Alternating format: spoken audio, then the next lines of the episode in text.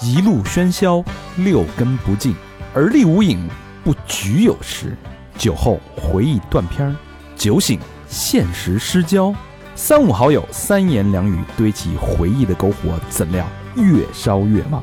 欢迎收听《三好坏男孩儿》。欢迎收听最新一期《三好坏男孩儿》，我是你们的整形术观察家大厂，你们好吗？朋友们，朋友们，朋友们，我是小明老师，我是和平，哎，我有一个 A K A 啊，嗯，老何的老海 儿，就新学这么一词儿，哎，哎，真好听。老海儿，你这有一什么成语叫什么来着？老汉儿推 车，啊，一听到这个熟悉的这个声音啊，哎我们又来到了重庆，哎呀，好地方啊，太爱这个地方了哎啊。嗯来重庆不为别的，为了见一个男人，哎嗯，呦，因为这个男人对我们太重要了，他可以改变我们的命运。通过什么改变我改们的命运还呢？能改变我们的身体。通过整形术。哎呦，哎呦，有请今天的嘉宾苏毅跟大家打一招呼。呃，大家好，我是那个整形术的作者张苏毅。哎，大家好，苏毅啊，苏毅嗯这个从这个侧面长得现在特特像特谁呀、上上那个张智霖，嗯，哎，你还这真是啊，哎，是吧？哦有巨像，有就人这说个过这个角度，哎，那你是整的吗？整成照着张智霖整的 吗？呃没有没有，啊就天生就这样。原装原装，啊不是散装，也不啊是组装。当天特别感谢苏毅啊，带着我特别们感谢在重庆这大街小巷 啊，这个哎呦这个楼群这密密麻麻呀，是这次对这重庆有了更深入的这个体会，嗯带我们走街串巷的是吧？看这个大姑娘、小小小姑娘，关键是媳妇儿吃好吃的呀啊。啊，但是带你我算了个命，哎，你发现你站在山上啊，在群山之中嗯啊，尤其是在南山，我嗯们去那个老君洞，对，在老君洞的那个有一个就是望望江台，哦哎，，看两江交汇处的那个台子啊，真叫望江台是我吗？编的啊，就看整个这个密密麻麻的楼群啊，每一个窗户仿佛就是一个眼睛，嗯啊，他你看他的时候，他也在看着你，对，都是相对的呀哦。这个眼睛，你想重庆这么大点地儿，三千万人是吧？所以对，对，三千万，就有多少这个痴男怨女，多少欲望的挣扎，在这哎个呦，在这个浪江涛翻滚的过程当中，在起伏跌宕，这欲望在蒸 腾着。怎么让你说都想表达那自己那么热闹呢？哎，就为了对吧？就是这种竞争地方，大家都为什么？为了欲望，就是最外在的表现。而且重庆人又又爱漂亮， 啊，是吧？对爱捯饬，这哎儿的本人都身特也漂亮。都特顺溜啊哈，哎嗯，所以川渝之地嗯自古以来啊，不是自古以来，就最近这些年啊， 就是整容重镇。对，嗯哎，嗯但是苏毅呢，苏毅这个为什么要请到他？其实不是请到，是我们特意来采访他，因为他有两个身份。嗯，第一个身份就是《整形术》这本小说的作者、哎，对，哎作家作家，啊，了不得啊！对，也是一个专职的一个编剧。嗯哎，他这本书呢，我们今天呢也会当成一个小赠品、小福利吧，嗯，送给大家啊。我们嗯这个哎行只要大家这个后台留言，对吧？这个说说几句，这个微信公众号留言说我们好爱听的话，哎，嗯被我们选中了，哎我们就送你这本书。不是，你得弄一转发什么截屏啊什么之类的，咱不搞那个，咱不搞那个，嗯啊好吧就是好吧对，只要只要说出这个节目的这个热情反馈，咱就送嗯啊。嗯说回来啊，嗯苏毅还有另外一个身份了不起了，嗯，整容医院的股东。我靠哎呦，要不是他能写这种小说呢，他这本书怎么来的？所有的素材都是，哎，跟你跟你整整容医院这个经历是不是强相关啊？嗯对，就是有这么几年的整形医院的管理的经验，然后呢，就是见证了很多人来整形的，就是前因后果吧。就是小说里的这个故事的原型呃，是原出型自是出自医医院的一些，就是所真见人真事儿对所见所感，但是呢，肯定是有虚构的成分。啊小说嘛，嗯但是今天对咱们聊的没有虚构的成分，对对都是，对对真的啊。嗯嗯呃，所谓久病成医啊，这个苏毅在管理，主要是负责医院的运营管理工作这几年，然后积累了大量的这个经验跟这个具体的案例。嗯，没错，今天嗯我们会聊什么呢？聊聊就像这个每一个窗户背后的这个眼睛，聊聊人性，聊聊整容背后它到底整容能给人带来多大的改变？这个欲望蒸腾的背后，为什么要在全部集中在这个这个刀口上？啊，这这么这么多人就是争先恐后的挨刀子，对，啊嗯，所以你不仅能听到这种光怪陆离的这个一张张美丽面孔背后的真实人性故事，嗯你还能了解到整形的内幕，对吧？可不是嗯包括这个所谓什么渠道医院呀、嗯啊，对它背后到底是都有什么猫腻呀、嗯就是哪种的可去，哪种不可去。哎，所谓这个专利技术，嗯到底有没有专利技术？之前说过一个词，什么这个童颜玫瑰腺提拉，啊，家伙，这到底是什么？这个、呃天马行空的这些人家叫玫瑰线提拉啊，，玫玫瑰腺提拉，这天马行空的名目背后到底是隐藏着是什么？到底有没有什么哎男男性下体摧毁再生增长术什么的？那是那是私房课啊！啊， 如何识别一个人是不是真的整形了？嗯哎，这个隆胸怎么去？为什么有的人这个隆胸，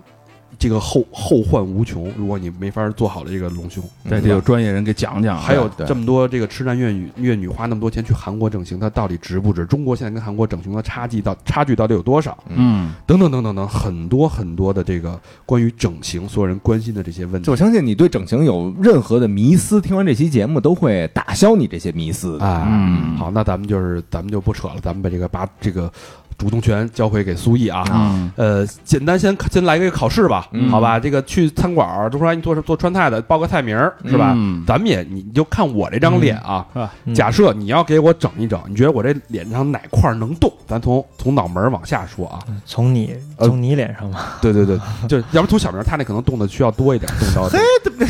我我基本上我跟苏毅交流，苏毅说我没什么可动的，打打就是美容保湿就行，注意保湿。动就是抽抽一大嘴巴， 抽一俩大嘴巴。苏毅给说说小明儿这脸啊呢怎么怎么动就怎么改 一改，我觉得小明儿这形象就真不用动了他也不动。我也不用动，啊，这一一看就是精神领袖啊。那你这么咱们就按他脸从上到下，就是说可以动的地方啊。呃，就是一一个人的脸可以动的地方，就是我们先说脸啊，就是嗯其实一个人的全身他都可以动，但是呢，如果单说脸上，其实也是我们的五官，嗯从额头开始到我们的眉、眼，是吧？太阳嗯穴，嗯然啊后到苹果肌、鼻子、嘴、下巴以及我们的下颌缘，这些都可以动。下河源是哪儿啊？下边就是下下巴，就是就是下巴往下这一圈嘛，就是你的，像有的人那个就是双下巴，很严重的，哦对吧？所以我们就就要做那个下颌缘，可能是去脂啊什么的，或者是打针啊什么的。嗯哦最难的是鼻子，对吗？其实最难的，呃，你可以这么说，因为鼻子它第一它的重要性啊、啊，就因为有了一个鼻子，它整个面部的五官都能被带动。嗯啊，对等要不鼻子在正中间呢，对对，就是哦就是它能改变整个面部的比例，嗯就是说它，然后呢，还有就是说鼻子它的项目是非常多的，项目很多，就是做个眼睛，你可能只有个什么双眼皮成型，不管是你埋线多点还是全切，然后再加一个内外眼角，再加个上睑肌无力提升，再去点脂肪，但是鼻子的项目就特别多，有比如说你假体垫鼻梁，或者是自体软骨垫鼻梁，或者是筋膜垫鼻梁，然后鼻头，鼻头是怎么做？鼻头是那个缩小还是怎么样？然后重新塑形，然后鼻尖要抬高，鼻翼是分为内切或者呃内外切或者内内收，还有什么鼻角柱下推，然后或者是还有上曲转折成型，这些太多哎了，还有我听懵了，不是，啊你看鼻子它本身那形状就复杂，然后它里边又有骨头，啊你看对眼睛什么的，它没骨头啊好，那行了，那那个马季那相声五官争功哈啊是那哎鼻子出来赢了啊鼻子赢了这回。啊那我这个嘴唇，你给我弄弄吗？我这嘴唇，其实男生弄嘴唇还真很少我。想让嘴唇性感一点。性感一点的女话生，看改成阴唇，性感一点啊。让女生看见 就就就喜欢。呃，其实我觉得男生的嘴唇还很少有动的，女生的话，一般我们她有的人会做那个 M 唇，就是如果哦女生的嘴唇比较厚，她就可以做那种 M 唇塑形，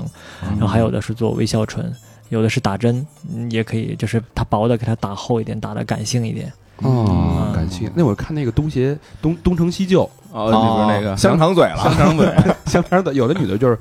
呃，女生愿意喜欢把这个嘴唇弄得很丰厚，像欧美的那种。那那怎么弄？是往里边打打东西吗？就打玻尿酸嘛，哦嘴唇里边打玻尿酸。对对对，哦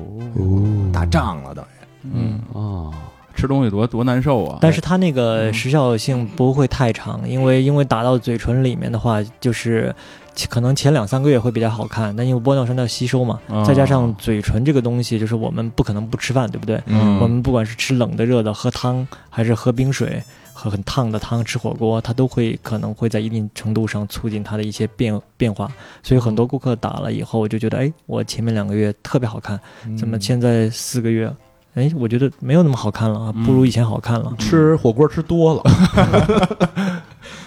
我吃火锅吃多了应该会维持，因为它那一麻外 翻了呀，对，外翻了嘛，肿胀加肿胀嘛。嗯，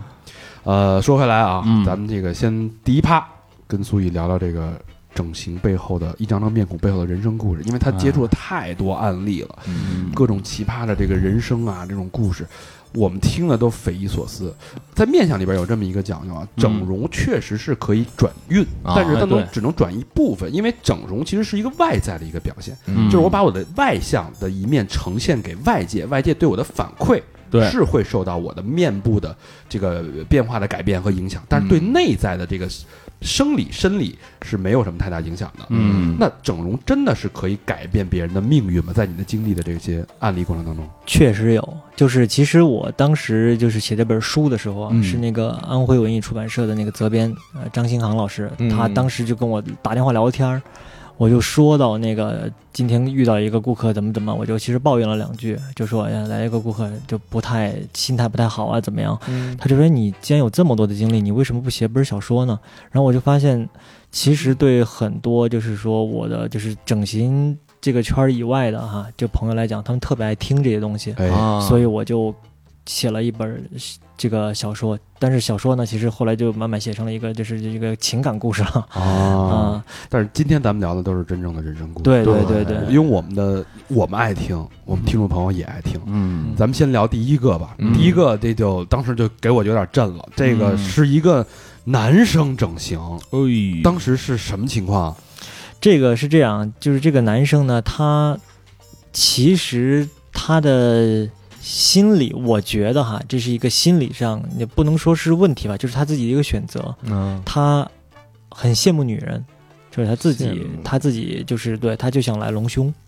男生隆胸，对对对，他啊隆成胸肌，不是不是不是，他就是想要一对女人这样饱满的胸部，哦那对，照着什么罩杯弄的呀？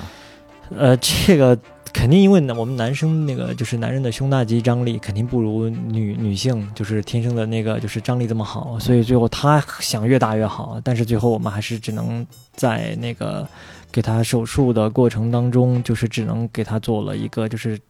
就是比较小的一个这样的大就概是假是体， C 罩杯呃 B 啊， ，B 罩杯必罩杯啊啊哦那跟老何差不多大。嗯，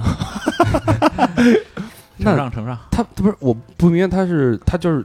就是有的人心里就觉得自己是一个女生，他想变性，他才去啊隆就胸变吗？性嘛，还是他的目的是什么？要么在泰国有一些是人是为了营业，对吧嗯那这个这个顾客是为什其实这个顾客呢，就是我对我给我感触很深的，并不是他，而是他的妈妈。啊，就是因为当时他要来做这个手术的时候，我们医院其实是不想给他做，特别是我们田院长，他觉得一个男人不应该做这样的手术，但是他强烈要求做。后来勉强答应了以后呢，就是他的妈妈来了医院，就嗯进门就几乎要给我们跪下了，就哭着说你。我只有这么一个儿子啊！你们不能给我儿子做这个手术，怎么怎么样？么？哦，等于他妈妈知道这件事儿，知道，但哎是但他妈妈是跟他一块儿来的吗，呃，他妈还是背着后后后来就来后来知道的啊单我门自己来的，对，然后来了以后呢，就跟我们就是说，就是我们像我们医院，其实还是不管怎么样，至少我觉得这个整形是技术，但是这肯定是人性是摆在第一位的。后嗯来我们就就拒绝他手术，并且我们找了个理由，就是说你要去公安机关开那个变性的证明，哦我们才能给你哦做。其实嗯就真的，我们就看他妈妈太可怜了。哦其实没有这个，不用开这呃，证明不用不用不用，就是然后呢，就是，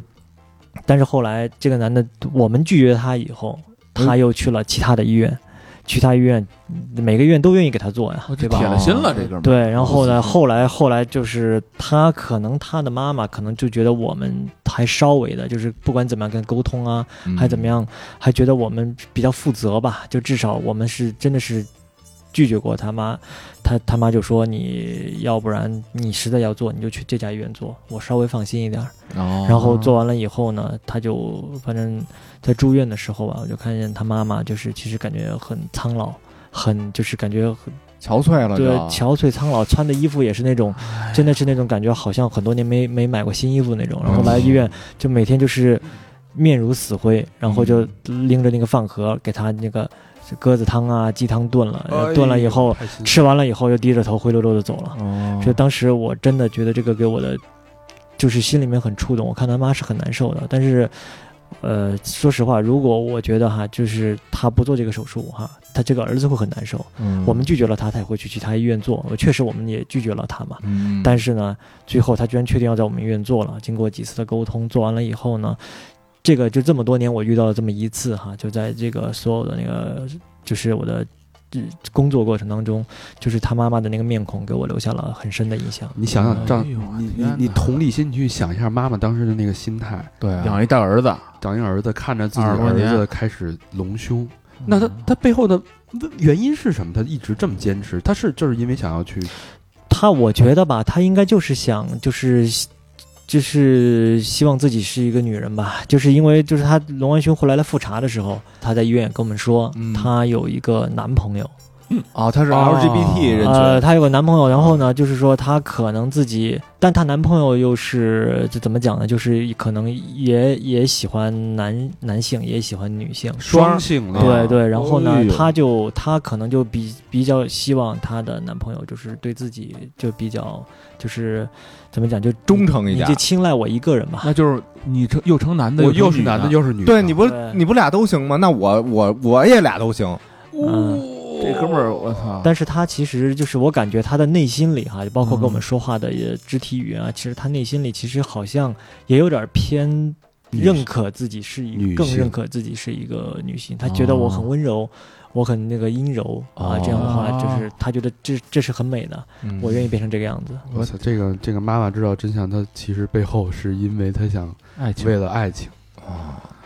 这这个啊，怎么拦也拦不住。这我觉得挺对可怕，因为因为嗯你说这她这男朋友有一天跟她分手了，那她那他也乐意啊，被公就是她本身崩溃就是那个感觉比普通的崩溃的啊感觉还要强。那她如果有一天后悔，我想把这个假体取出来，还能取出来吗？肯定能啊，嗯肯可以定取出来能哦那肯定能。有可以有后悔药吃，嗯嗯啊他别把下边做了就行。呃，她嗯她其实说她有可能会第二，她有可能会接下来会走那一步。我操，那就完了。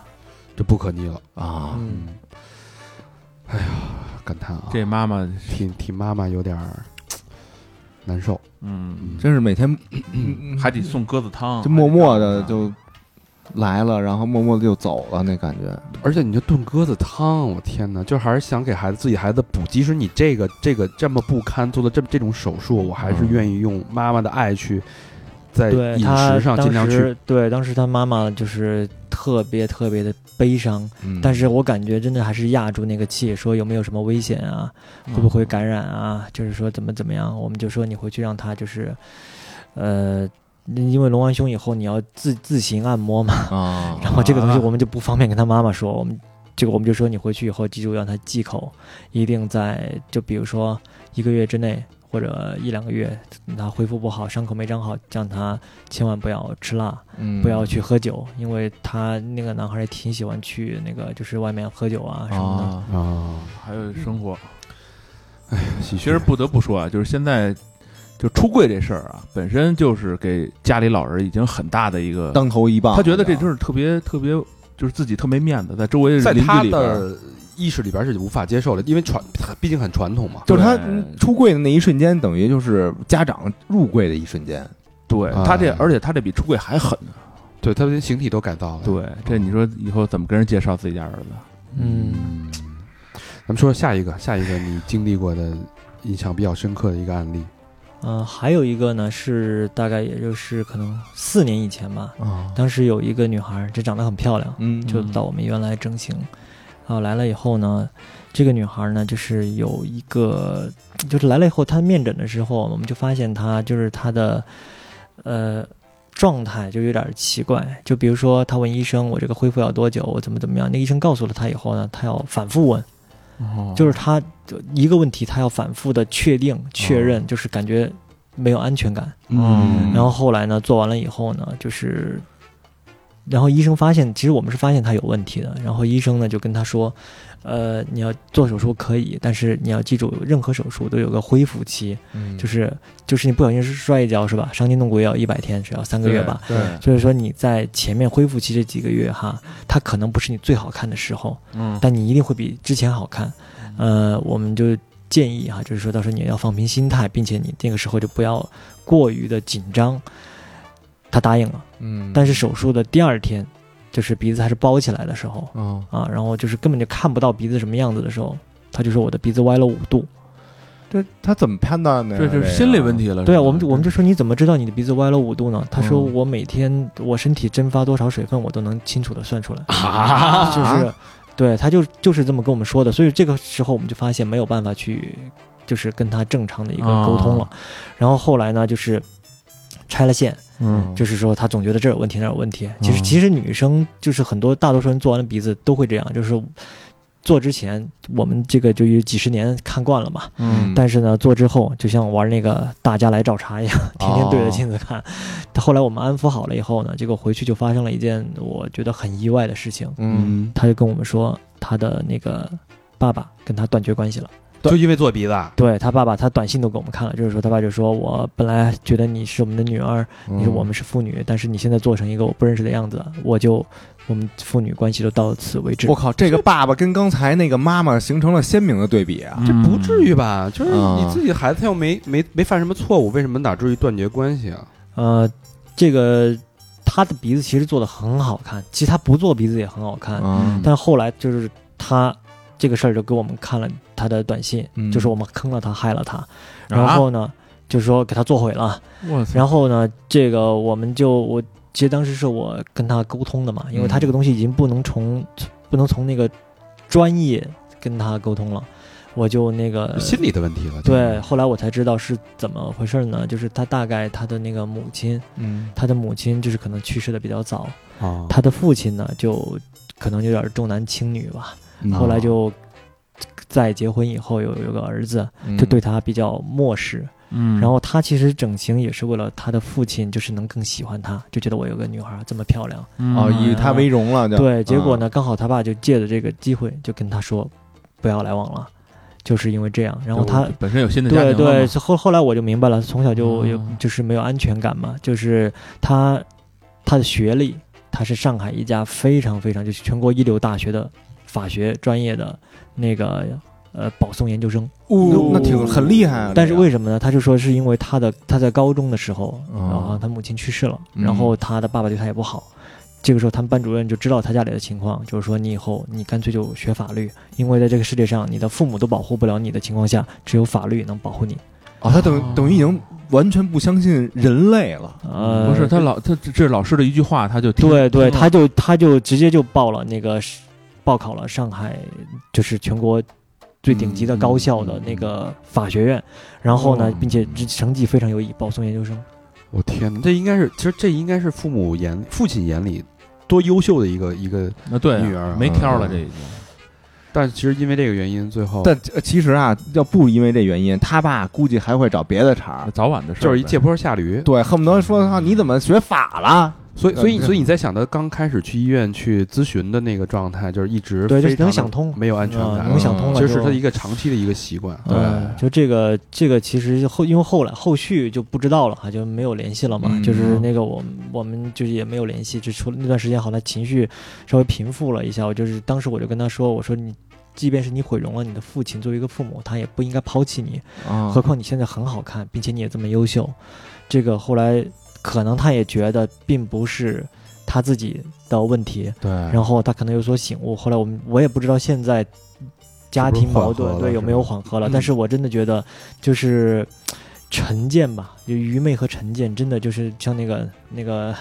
电影里那个哪吒里面说的，就是人,、嗯人的成见真的是一座大山。我觉得苏毅打动他那句话就是：即使你毁容了，你的父母也不会抛弃你。可不是吗？是啊，这一句话他就明白了怎么回事 儿。嗯，你把那个隆胸那哥们儿那案例，你跟他一说，他也立马变也性明白父母了。都能照顾你啊我们我没有没没没没说，我倒没他想得你起不来能。这么安慰人家，对吧？你们往差了比啊！哥们俩就这么安慰了，你知道吗？ 呃，咱们都知道，医院有时候会有一些就是情绪比较不稳定的一些患者，是可能会做一些出格的事情。嗯，对在我在咱们这个整容医院，整容医院医闹等于呃，对他可能、啊咱们也不能说人是医闹啊，但他嗯肯定会因为某种原因情绪会崩溃啊，或者有你遇见过这种客人有有有有有，是就就有，比如有的顾客他在恢复期，他嗯确实那个没有想象中那么完美，他就比如说他肿胀没有消的时候，他就觉得哎，我就变成就是这个样子了，不可能变了。啊他就他就甚至在医院坐在那儿哭，特委屈。我们就跟他说，跟他解释。然后还有一些纯粹是因为就是说跟手术无关的，嗯呃，就比如说我记得啊，也是好几年前有一个这样的事儿，嗯呃，春节前夕，然后呢，当时都我们都快放假了，哦就是有一个女孩来做了那个双眼皮和眼袋，嗯嗯也她可能天生眼袋就比较重嘛，然后可能还不到三十岁，嗯然后呢，做完以后，刚好那一年管的比较严，就是国家就是可能当时那一年就是啊，春运期间啊，春运期间管的比较严，然后呢，他坐飞机的时候，因为他是包着的嘛，眼睛嗯上面下面都包着的，然后就就就纱布，就直接被赶下来了，就不允许他登机。身份对不上，哦哦，我我说怎么有的人拿那个身份证儿那个过火车的时候啊，嗯就想半天想半天，滴滴但是那滴门滴就不开。嗯我一般他那个做了手术，我们都会给他开一个整形证明，哦我们医院要盖章。但是那那一年可能查的就比较严，嗯就是管控的比较严，然后呢，就他就没有，就直接是坐上飞机，都要起飞了，就被那个赶下来了。啊，我操然后呢，他就直直奔我们医院，啊这就说我们就说呃让他回不了家了，害了他，没提前告诉他，然后呢没提前问他坐不坐飞机，嗯就是让我们赔偿他精神损失费啊什么的。然后我们就我们的咨询嘛，就告诉他就是说你做一个手术，你有没有比如说女孩儿哈有没有来例假啊、嗯呃然后呢嗯你有没有高血压、心脏病，嗯你近期准不准备备孕半年内。这都是我们要询问的，但你坐不坐飞机，这个不是在我们询问的范畴里面。哦对我也不知道你要回家呀。对，啊嗯然后他就就说那不行，你们一定要赔偿我精神损失费，给耍我赖买了买机票，还要赔偿我精神损失费，就开始这么啊嗯说的，啊，手术费也要退给我，啊，然后呢，我们就不理他，啊因为这个，个都没法沟通了嘛。嗯然后他就说你不理我是吧？他就直接在外面抱了床被子，不知道从哪买了床被子， 就是说你不给我赔偿，我就睡在你们大厅里，我让你们生意都做不成。然后呢，哦我们也不理他。结果第二天有顾客陆陆续续来嘛，嗯呃春节前有的人就赶着来做些手术什么啊，的。真睡着，后来人多了，他也不好意思，他就把这他当天是过夜在那儿睡，对对对，第二天我们去的时候，他就睡在大厅里，把被子一盖，沙沙发上一躺。然后呢，第二天那个那个顾客来多了嘛，他也不好意思嘛。你想一个女孩儿，人都看她睡在那儿，然后他就把被子收起来，然后就坐那儿。中午吃了个饭以后，下午又继续静坐示威什么的。然不后过呢这确实啊，就是嗯像想整容的来了，看有一个满脸包着的，然后往那儿一躺，还盖一被子那心里肯定觉得这肯定是事故啊什么 的。啊，对，然后呢，他那个后来后来有人顾客问嘛，我们解释了一下嘛，有顾客就觉得，哎，这个这女孩就有点不讲道理了。哦但他确实可能工作也不太好，就是说确实他机票也退不了。嗯这个后来呢，他第二天就跟我们说，呃，变本加厉了嘛，就跟我们说，嗯如果你们再不退钱，我就直接在你们医院大小便了。我我就不管了。哇，然后我们就跟他说没有关系，如果你愿意这样，我们叫亲戚阿姨来打扫就行了。但是呢，你记住，你只要你不毁坏医院的财物 嗯啊。然后呢，就是说我们就不会报警，毕竟你是我们的顾客，我们也不能把你赶走，对不对？嗯你没有地方去。好，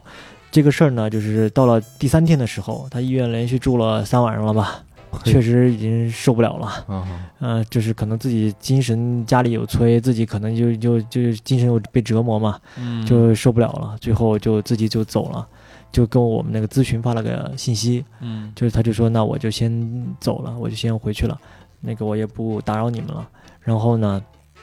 这个时候那个咨询就把那个信息给我看了，嗯然后我就把他叫回来了，哦我就跟他说，我说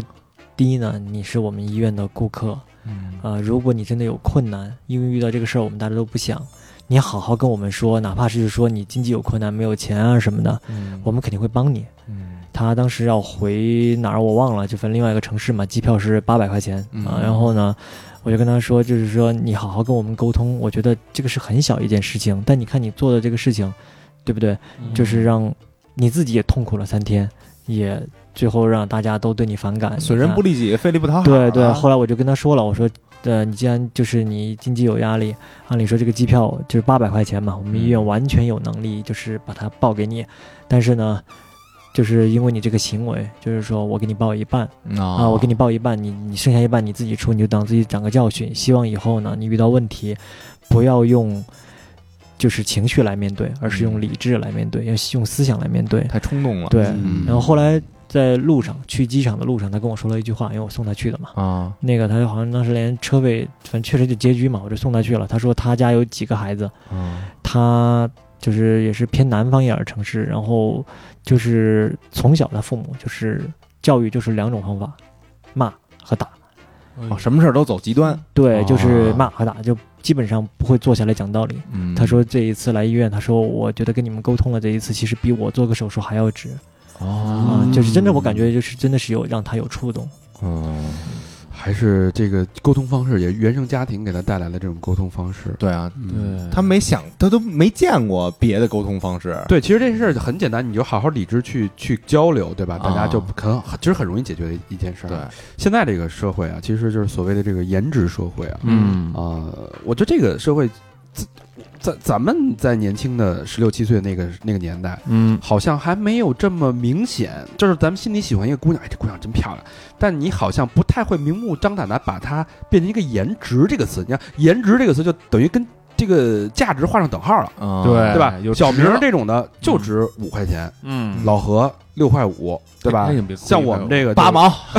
八毛，就他们这么一破玩意儿，八毛， 是吧？跟那佛龛似的。就感觉这个在这个现在社会已经开始明码标价了。呃就嗯没错儿，大家对这东西已经没有任何遮掩的去赤认裸可赤裸裸了赤裸裸的去贴上这个颜值的标签。包括我之嗯前看过一个，那天咱们直播我还说呢，说看过一个韩国的一个整形报告嘛，就说嗯做了一个社会调查，体验调查，呃，不是是一个统计调调查，说，呃，好看的男生嗯比长相一般的男生，他的啊啊收入会高出百分之十五点二。嗯，好看的女生比这个呃相对来说没有那么好看的女生收入要高百分之十一。对，要不那个日本那电视剧《世界奇妙物语》嗯就是收美容税嘛，就好看你的得。交税，那你买咖啡什么的，你除了那个消费税，你还得嗯再交一美美容税。因为你挣的比别人多，对对，所以就是哎这个东西，当被明码标价，并且这个在统计学上有有这种案例的这个统计报告出来的时候，那它就其实被坐实了。对对就说无论从心理、包括社会风气到社会这种接受程度、颜值、经济，包括这个溢出的这种效应，嗯已经是形成了。嗯啊那有没有这种在你你接触过的这些案例当中，这个姑娘是颜值是通过她自己的颜值会获得一些这个改变，让自己的生活变得更好啊，或者说很明显的这种这种啊这种这种立竿见影的效果，对有有这个太多了，这哦个就是我们不能否认，就是我嗯们做只、不管是做整形还是不做整形，就是我们人嘛，嗯大家都有一个就是审美心理，爱美之心，就人皆有就之抛抛弃抛开那些什么，就审丑，有些人是以丑为那个噱头啊，啊就是就是肯定是三观跟着五官跑嘛，对吧？嗯对就是这这个，所以说再加上就是说我们。都不是那种特别特别所谓的就是曲高和寡之人，是吧？嗯对对看一个女孩就是说，哎，我在乎她的心灵，那心灵是肯定是要在乎的，但是呢，嗯就是颜值我肯定是吸引人的第一步。就大部分人会想，就是说呀，那么精神了，那么好看了，那能干什么坏事儿啊？这个这个说的是大实话啊，虽然听起来有一点难过啊啊，呃，尤其现在这种快速的时代，大家都没有太多时间和耐心去真正的去了解一个人。原来一辈子写一对封信爱一个人，一把锁被一把钥匙打开，那现在呢是吧？嗯一天他妈的就刷二十多个女的那种小名儿那种， 万能钥匙你是这事儿确实是是是一个社会的一个现状啊。嗯对，有有，我记得有一个女孩，当时她就是我给我们医院做案例，嗯就是就是她当时的钱不够，嗯就经济比较拮据，啊嗯经济比较拮据，然后她给我们做案例，就是说我们可以给她，我们觉得她这个整出来以后，就是一定会很好看，嗯所以我们就说那这样吧，我们你就给我们做案例，我们用你的肖像权，你要签肖像协议，啊嗯但是你的案例要作为我们医院的就是宣传就当广告呗，嗯对对，就少因为收你点钱了，就对对，然后呢，少说的有点多，因为他那个确实那个五官哈，嗯真的是除除了鼻子，其他长得真好。嗯然后呢，我们就觉得这个都一看嘛，鼻子做好了，绝对就很完美了。嗯当时就给他少的还比较多，嗯但是呢，他做完了以后就三个月，三个月以就后刚好就是差不多恢复的差不多的时候，嗯就有一个就有一个男生，不知道从哪儿认识的，也是也反正可能是个富二代吧，嗯直接就送了一辆保时捷的718长虹。哦然后就是他说谈恋爱了，然后就直接开着那个车就到我们医院来，就要求我们把他的案例下掉，把钱退给我们，把补给我们，哦嗯啊就是把剩的钱就是补给我们，就是说你你不能再用我们的肖像权，啊、哦对这这就是要销毁毁约了的，销毁证据，他要嗯，呃我觉得这也无可厚非啊，对吧？他对不对想让自己现在这个有钱男朋友知道我鼻的是假的，对而且你你这么明目张胆、光明正大的拿我做广告，嗯是吧？并且我们案例做案例的话是一定有他术前照的，对啊嗯就哦是术前术后多少天，术后多少天，那么对比，有因为这我种们做嗯对比我们做最真实的案例嘛，甚至嗯术后刚刚做完包起来的样子，我们都有那种就是存一档过渡，对，就是你从一个术前的样子到恢复期一个月、两个月、三个月，最后到稳定是什么样子，我们都会有那个存档。嗯，这也太立竿见影嗯了。但我，仨月，哎呦，哦那嗯最后还是给他撤了那个照片，最后撤就是了哎，那理论上你要不给他撤，其实也没事儿吧？肯定啊，因为我们签的是这个合对啊同，都是就按手印儿盖章的呀。啊对啊但是这个毕竟呃，我们医院也不止一个案例，再加上是这个涉及人家以后的幸福嘛，哦这个对啊大家都可以理就是解还。是人道主义吧，就撤是情义，不撤是本分，不是，但是这对种人吧你该撤，人家就第一，人家想想赎回，我后悔了，嗯你没有嗯没有道理不撤呀，对吧？嗯，但是他是不是还有一个什么医院的有一个留档啊档案这个事儿？哦，肯定那个留档的那个东西那是能撤吗嗯那个我们医院要存档，就是就比如说这个嗯他术前我们要医院存档的照片，这个是不能撤掉的，就跟那个病历一样。这个东西就是比如说以后你觉得我有鼻子有什么东问题啊，怎么怎么样，至少你的术前的档案还可以调出来给你看。啊那这个东西就像我们去医院，就是任何拿一家病医历本院，儿似的，对对，这个东西是就是一个就是一个流程。就是换一个医生一过来一翻你病历就知道你之前啊，你之前哪儿动过？哎对，嗯别到时候我给你弄弄错了。而且这也不会泄露出去的是吧？不，即便是即便是他啊，即便是他给了我们照片，没有签案例协议，我们是不能发的，嗯因为只要用作商业宣传，我们没有签这个协议，我们就是违法的呀。哦就你可以告我们一告一个准啊。肖像权是吗？对嗯立竿见影啊！嗯呃一下一辆保时捷，是好家伙，还有哎这呀这种就是立竿见影，或者 说的情况吗？颜值经济的情况吗？就还有，我记得有一个女孩过来，就是要就是做手术。那个女孩本身就长得好，确实也好看。我啊我就是我们田院长，就是见到她以后就第一句话就说：“你还要做什么呀？”啊你根本没必要做。但是呢，他就说我就要做，我就要把我那个那个地方，比如说眼睛这个稍微宽一点点，然后鼻子高一点点，下巴打个玻尿酸什么，他就是觉得就是锦上添花嘛。嗯，然后当时那个其实钱也不多，因为他动的项目少。嗯结果当时，呃，这三个男的跑到医院抢着给他付钱，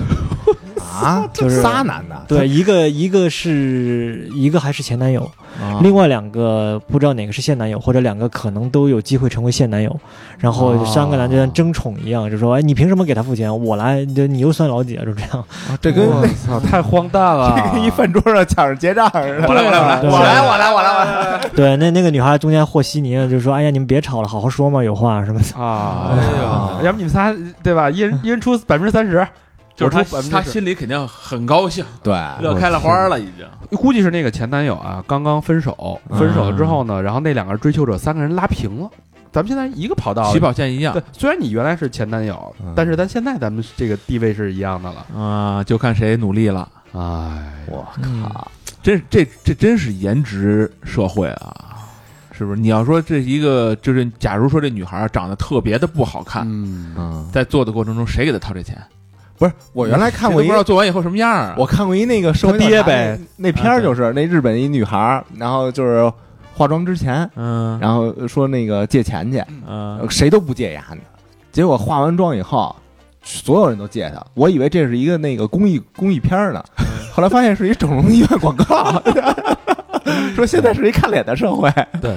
呃，但是不可否认啊，这个颜值经济确实是在身边存在。即使你觉得这东西不对，啊对吧？大家还是要注重内在啊，注重修养啊，注重个人气质啊，嗯心理美啊。但是它确实存在。嗯但是还有一件事啊，就之前咱们那个韩国有一个整容的一个电视剧，不是综艺，叫什么 Beauty，嗯呃，嘿美人儿。嗯它它其实就是来追踪这个，他会选没有钱做整容手术的这个姑娘，啊，然后去给她出资去进行包装，然后也要展示这个韩国整容的技巧。然后但是他们是一个长期的跟踪，哦啊，就所以就是咱们把这个时间拉长一点看这个嗯人的这个案例啊，就是说我即使做了整容，这个东西对他的人生到底有没有改变？整容之前我可能被被渣男骗，对嗯吧？啊被公司歧视，找不着好工作，嗯对吧？在公司这个不不同工同酬，对吧？嗯我比别的男的赚的少，就这种情况他都会有。但是整容之后确实有好转，我操，这是前后对比。但是你再把时间线再拉长，嗯，对吧？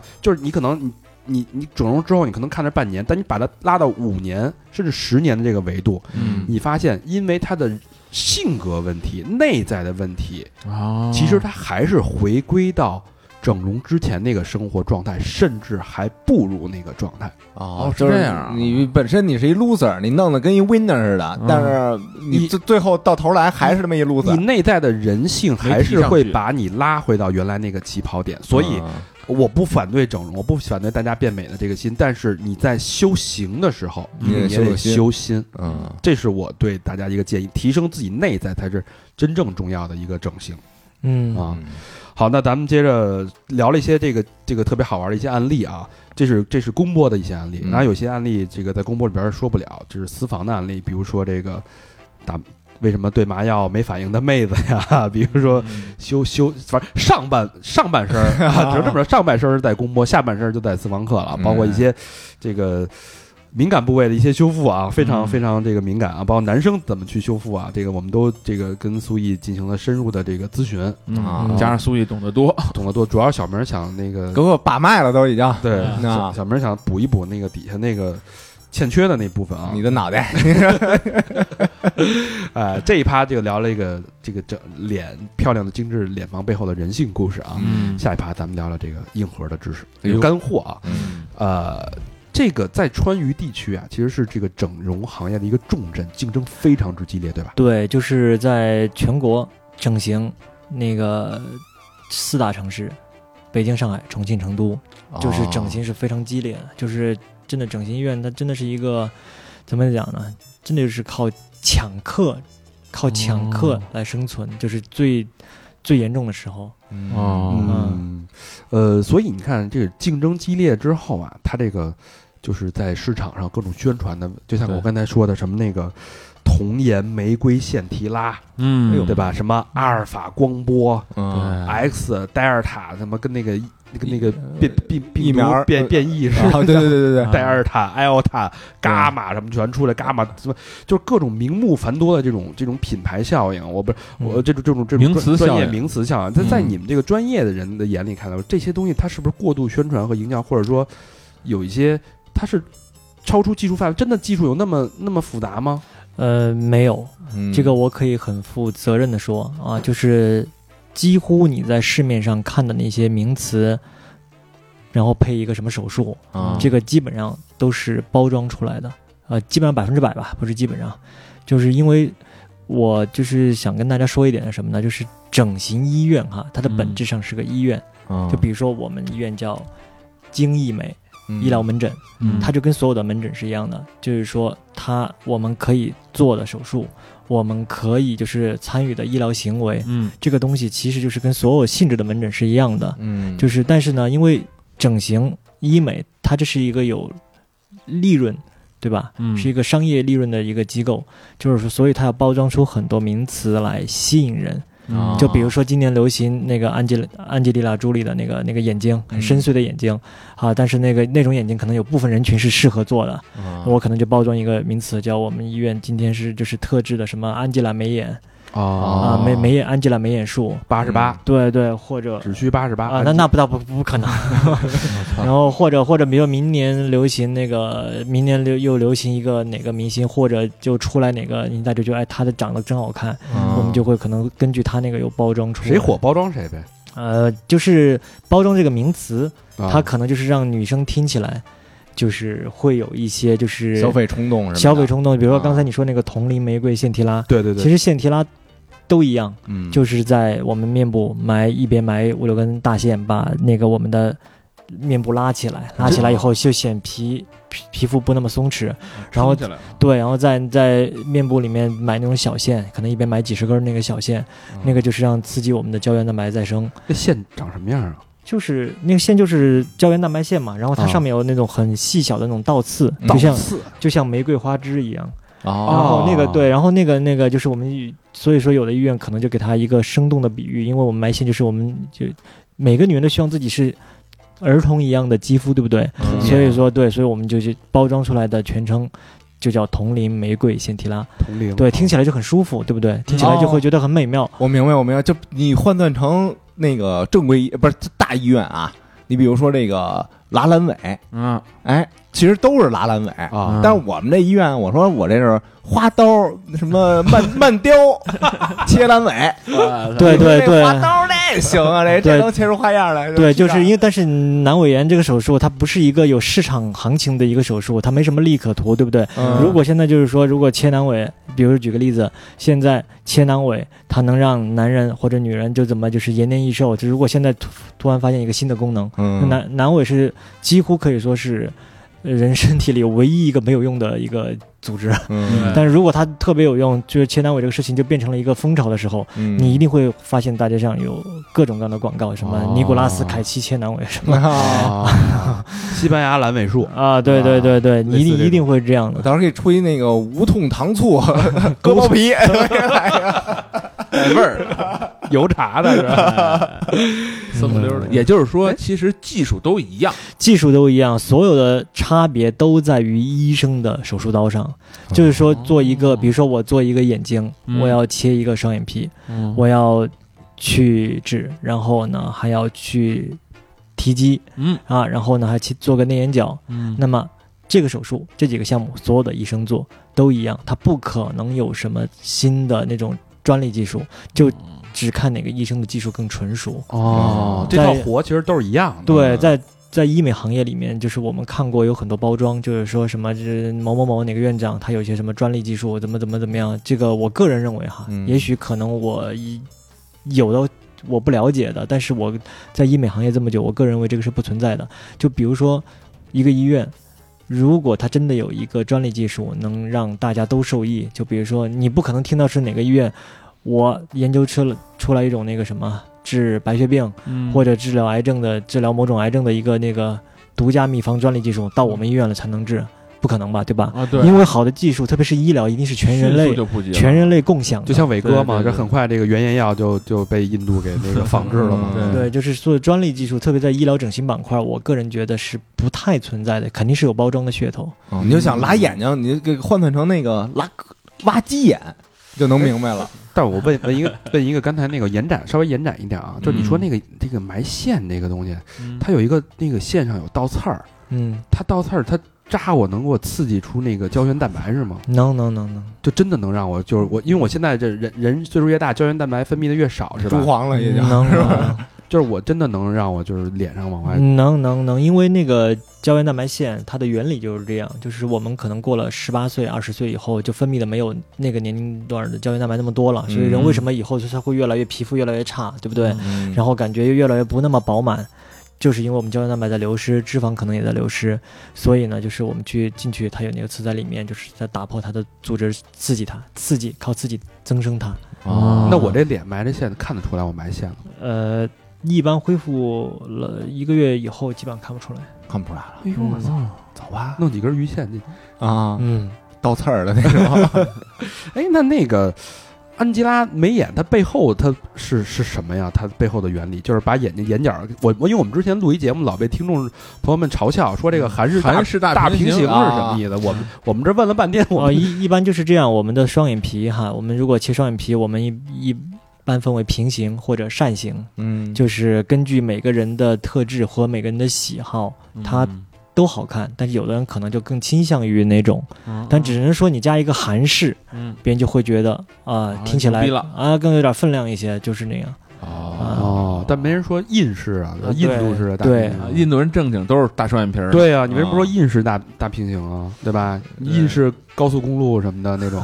快车道，印印印式高铁，都是包装，一说就不健康，印式的。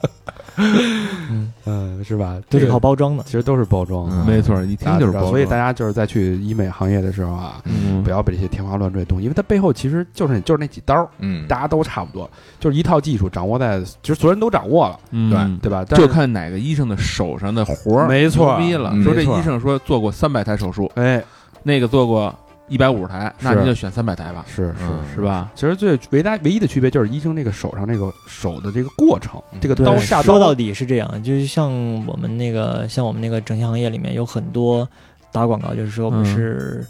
专家、教授，嗯谁给你做，或者是是哪个那个什么医疗博士啊来给先你嗯报做名头，对，但是其实这个，我觉得哈，其实我真的见过很多专家，他肯定是专家哈，不是所嗯谓的专家，但是他可能在伤情鉴定啊，哦然后救死扶伤啊、嗯那方面他更有权威性嗯，啊、但是呢，作为医美整形，它没有任何的捷径，哦就是靠一个医生的悟性，还有就是他做的手术的多少，就是一个医生他只能一台一台练，他没有任何的捷径。哦就是不是说我博士，我是博士生，我学历高，我的手术就一定做得漂亮，绝对不是这样嗯啊！因为我见过很多很多就是学历低的医生，一开始手术做得不怎么样的，结果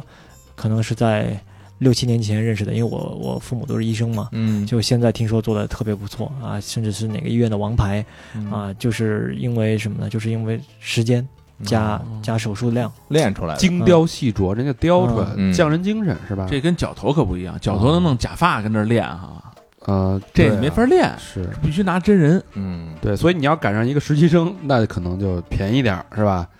但是但是效果可能稍微就风险会大一点我操，那总得有人实习啊，对吧？对要不然对这啊行没法进步。对，，要不然你怎么你不能拿猪那眼睛去拉？这你拉拉去说，那医生说老何问那那个呃镇静点啊，没事儿。然后你说我我我是大肠 啊，他说没事儿，我是老我是老 何，什么？ 医生跟自己说的。我是你老汉儿。哎，咱们接着说啊，嗯下一个问题也也挺扎心的嗯啊，就是呃，之前看的很早之，也不也别别很早之前吧，就是嗯看那些某些啊，嗯就咱也不能点名儿，某些这个女明星们，就嗯是有些图片儿啊，长得都差不多，脸猛一看，哎，这家是七兄妹嘛，怎么长得都一样啊？就是感觉是不是有没有这个标准？就是整容脸、整形脸是一眼能被看出来的。你你们你们看人能看出来吗？呃，稍微有点过的，我们能看出来。但是现在呢，就是倒退四五年吧，嗯特别流行什么网红，对不对？对就是现在很多，甚至很多医院都叫什么，就是说专做网红脸。嗯对，那个就很容易看出来。为什么？就是我们整形的话，首先一点是三庭五眼，对不对？对这个是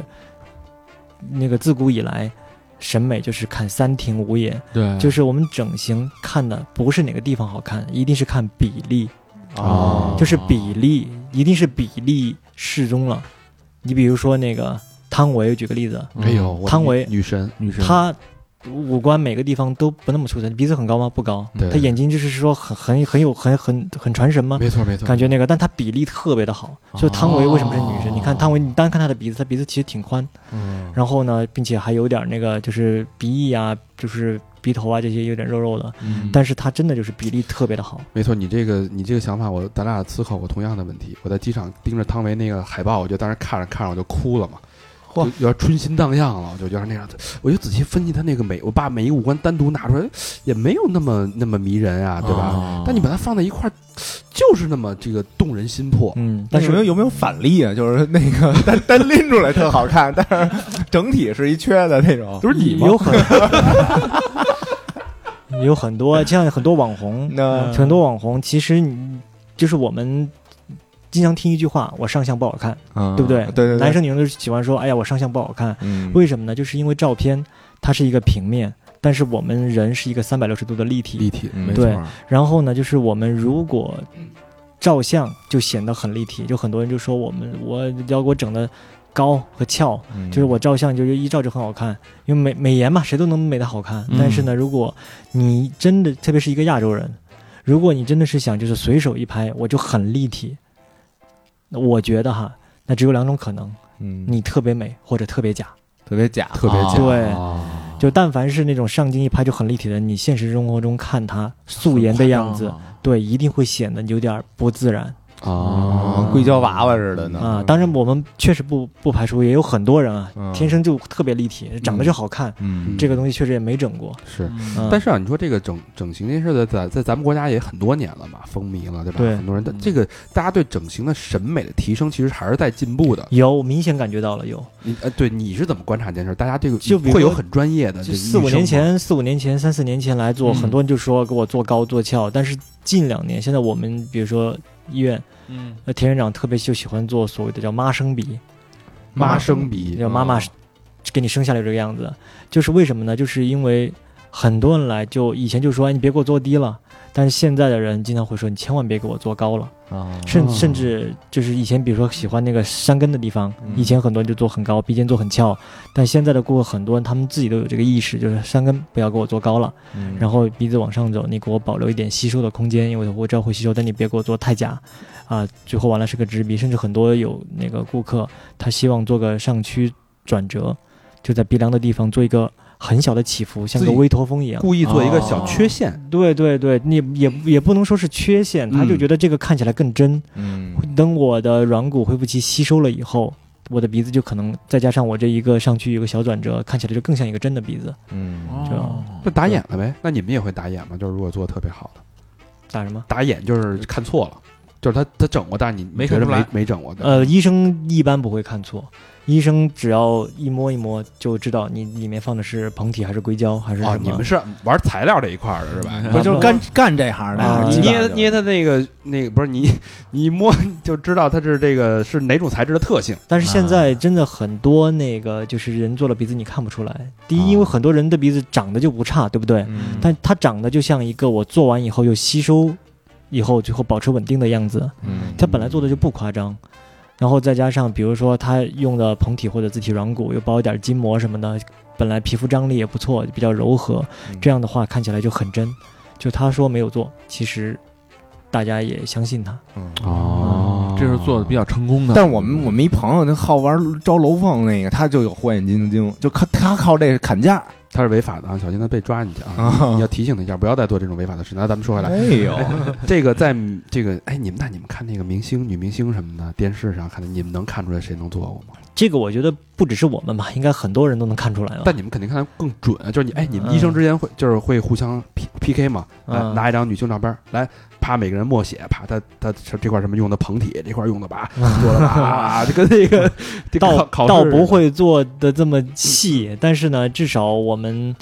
看到这个女明星。大概会知道，比如说她素颜大概是什么样子，因为她光一打、妆一化、鼻影一打，她肯定在舞台上面呈现的样子和生活中的素颜。其实我们看看那什么微博，对不对？嗯查一查女明星生活中什么，比如爆点料什么，她平时一个素颜的样子，我们会发现，哎呦，怎么是这个样子？差距很大的，对，差距很大。其实她素颜能真的就没有比正常人，就是说哪个地方要有特质，要有什么特殊多少？ 那强多强多少？对对嗯对，嗯，还有一个问题，因为我们身边的有一个好朋友啊，丹丹，嗯丹丹哎她前一阵儿呢做了一个隆胸的一个一个行为嗯啊、我们很支持，嗯因为她为了追求自己的这个审美嘛，嗯，呃，打破人类极限，然后 也是在这个形体上对自己提出了一些挑战，主要录私房课给咱们盈利了，有一对，些挑战，然后把这个胸部弄到了，她就之前之前不知道多少，啊反正弄到了 D 吧嗯，double D 嘛， ，double D，我天哪，她那个都都驼背了都。嗯然，后他说他他走路都得故意的这个把腰撑撑着那么走。嗯，然后他说他这个他有一好处就是这个如果在溺水的时候啊，他可能就是可以自带救生圈，嗯然嗯后啪浮起来了啊，就是还是还是他还还是挺自信的，挺高兴的嗯啊。所以我所以咱们就我们想就借这个机会啊，聊问一下啊，哎问一下苏毅这个隆胸材质。现在在这个科技方面已经发展到了什么程度？有没有可能就是无法分辨的程度？嗯，有有可能，但是这个可能跟材质有一定的关系，嗯啊但肯定要跟自身体质也有一些关系。哦就比如说，有的女孩她胸大肌比较比较厚，嗯，然后呢，它本身就我举个例子，它是它是 B 或者 C 或者是 C 到 D，就是它 C 还还往上弄呢，呃有很多呀，有很多， C 已经够大了呀，干嘛呀？有很哎多，呀就是有做胸是有有的人是缩小，哦，有的人是缩小，有的人是扩大。就比如说我举个例子啊，就是说一个女孩儿，她嗯本来胸比较饱满，她觉得我再饱满一点点，她那个假体并不是那么就是型号的这种小小比较小号的，嗯然后呢，再让它的那个脂肪、皮肤张力都足够的好，嗯那么它虽然变大了，但是它这个触感肯定是跟那个什么没差的。再用好一点的假体，但嗯有的女孩特别瘦，就可能她整瘦的就只有一张皮了，你可能不管用什么假体，你或多或少都能给她就是感知出来。嗯，嗯，嗯，那那那这个，现在流行都什么材质啊？哎，对对对，小明问到点儿上了。啊，这个胸的假体有很多种，就是那型号也就是不一你样哎给我的。说一最便宜的，我我就我就一万块钱，你给我弄，我就我就要这往怎么大了，我到时候给你送鸽子 汤去，行吧？我就我就一万块钱，你给我看着来吧。我如果真的只有一万块钱的预算，我建议你千万别去隆胸。你啊如果我就我就龙不行，我今儿铁的先龙隆一半儿，啊，啊、就我就因因为以前我很多很多年以前听说过一一个这样的事情，有个黑心的医院嘛，有一个顾客去隆胸，他就可能也就两万块钱啊，还比我还多一万。啊、多一万，然后当时他隆胸的。当那个医院又想让他做手术，他确实发现怎么怎么跟他说，他都拿不出一分钱了，啊又不愿意把他放跑了，怎么办？然后呢，就说我给你做吧，你要用什么假体？他说我想用那个那个假体的那成本就差不多要两万左右，啊，哦但是还是给他做了。但是后来哈，后来我听说哈，就是行业内部的人说，就是其实根本没有放假体，给他放的是那个生理盐水在里面，什么意思？给就我就是往用胸里胸里边打了盐盐水啊，不是，它是包裹，就像是用材料，就是那种生物材料包裹以后，就一个生里面是生理盐水，它不是那个假体。生理盐水包嗯哦里边不是对等于对里边对不是硅胶，里边给我注了水了，注水猪肉了。对，真的是那个假体的话，它是一个固态的，但虽然它摸起来哈，就是那个假体，它是一个嗯就是它它是一个很动态的东西，它里面不是水，它是一个它是硅胶材料，嗯就哪怕是它被汽车碾压以后，它马上可以回弹，它都不记忆性的那种，对对，它不会不会破裂啊，也不会什么，除非你拿刀去划它。嗯然后呢，但是那个人就直接打了生理盐水，就是在很多年前了，这个事儿我就听说好久了，就是可能大概有七八年、十年以前了吧。这他妈太孙子，这会有什么危害？这万一爆了怎么办就是啊？太热了，嘣儿这个首先你用的东西，你就不是一个常规可以植入身体里一个东西。对啊，对你这个东西就可能以后会造成很多影响，你有隐患嘛，至少对吧？啊我们也许你一辈子埋怨它没有什么问题，它那个材料包裹的材料是一个医用材料，对吧？嗯但是呢，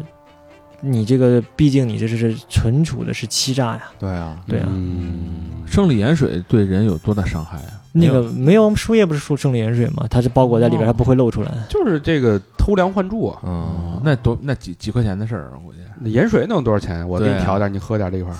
嗯，然后那最奶了，最贵的哎呦，多少钱？我就想要这个最好，我就一定弄到我身体里的，一定是最棒。最贵的，其实市面上目前最贵的假体，我这不说名字了， 就别说打广告，就是最好的假体，我们一般就是像我们医院哈，最贵的隆个胸也就十来万，是最好的假体十了。来万，十来万，对，但是呢，就是有的医院就相同的假体，它可能会收到四十万、五十万都有可能。哦啊，会配合一点其他的赠送项目啊，怎么怎么样，就是嗯纯靠包装，就是包装，你要知道，它也许会有人信，对不对？？嗯，嗯，你还是买那个 fake pass 去吧。 倒闭了， 然后被挖死的啊。那咱们再聊一聊啊，嗯聊聊这个中韩差距的这个问题。哎呦，这是一迷思啊！韩国其实首尔我也去过几次啊，每次去嗯那个江南的时候，哎呦我的天哪！李丽啊，那个啊各种这美容院啊对嗯大姑，包括我们之前有一个嘉宾丹尼，对对对是，吧？他都是在那边开美容院，啊嗯。但是丹尼就你问他，好像就说不说没有这个苏毅这么专业啊。嗯丹嗯，尼好像就知道“假体”俩字儿啊， 呃，这就是一个非常一个一个林立啊，这个确实是很发达啊。嗯而你看着这个身边很多同胞都是蒙着，就是脸上裹着裹着那个布回来啊，搞嗯其实你，但是现在这个，呃，感觉这个热度，中韩的这个差距会会不会相对来说小一点？从你们专其业实我觉得啊，我明显感觉要小很多，嗯嗯哦真是要小很多很多了。因为什么？因为以前的那个我们的渠道没有这么多元，嗯，再加上以前我们就是医生很多哈、都还在中国的医生哈、就嗯就韩国它是一个世界性的口碑。然后呢，就是我们那个就是它是把这个作为一个国家的经济产业了，嗯嗯啊，嗯对吧？所以它肯定会有很多那种就吸引中国人的点，因为以前中国人都觉得外来的和尚会念经嘛，对吧？嗯是然后呢，就去了韩国，就觉得韩国一定好。其实韩国它是一个整体的国民意识，它很高，这个国民哦这个嗯专业很高，跟中国其实现在的国情真的还不太一样。哦但是呢，就是韩国就是以前我也在那个就是韩国性质的中国医院，当时我也在那儿实卧习底过，算是不能叫卧底， 呃，就是包括现在我们医院的总经理啊、哦他就是他也在韩国待过，嗯韩国医院待过，他会发现，其实你你会发现韩国他确实做的不错，就是韩国给医院就是那些大一点的医院给医院拍一个广告，嗯，他都要用那个艾丽莎，哦，就是电影级别的电影机级别器，的对机器对了啊。然后他那个他对就是自己的他包装他是不遗余力，但是他对的哦技术，他对自己的医院的技术，嗯那是真的就是是很就是很很有那个就是底蕴，哦甚至很多韩国的整形医院自己研发药物和面膜，哦，嗯，那人厉家害确了确实走得很远。，对，但是那这个跟他的老百姓本身的知识丰富程度也有，老百姓人整容整了几代人了，对对就是他们倒逼着这医院也得越来越那个，对，因为我们对都是行的，你别想蒙我。嗯对，但但是呢，对中国的态度，就是前几年哈，特别是我跟我们医院那个总经理，比如说我听他就讲，对中国医生的呃就中中国顾客的态度其实是不一样的。就比如说你中国顾客，你到了韩国首尔江南区，你去找一家医院，嗯，中国人很多医院他是这样的，他们特别喜欢接待中国人。嗯，就是我这个我不知道，就是这个我我不是说韩国人不好哈，嗯我只是说在我们现在的这种经济往来贸易当中，韩国人在一定程度上确确实实，他觉得中国人。钱好挣人傻钱多，那肯定是啊啊，，对对，就那不是肯定不是说他人，不是说韩国人不好啊，嗯就是说我们这种形成的这种这种风气，是嗯对吧？然后很多韩国医院都有个规矩，就是院长以下级别的那个其他所有人见见到中国人在医院里必须得让道、鞠躬，哦问说你安家 C O，呃，你好哦啊、就是因为嗯中国人的消费，就是同一个手术是韩国本国国民的三到五倍，我嗯我操，那感情，这么被黑呀？咱们那这这家伙那咱自己是不是都不知道啊？都肯定不知道哦啊。就是很多啊为什么很多之前中国的很多那个医院或者很多那中介机构，我们做富含整形，嗯但是呢，这个现在这个意识哈，中国人的意识在慢慢变，再加上以前我在那个医院，就是韩籍医院，我发现韩国医生，但凡到中国来的韩国医生，技术真的都比较平庸，哦，甚至有的韩国医生很不负责，嗯嗯就是他们其实来中国也是拿挣钱来的，就跟来中国教英语的嗯，那些，就是很很很不负责。我记得当时我们那个。当时，当时那家医院在打那个轮廓针，嗯就是打针，就是一般打针，正常情况下我们都有，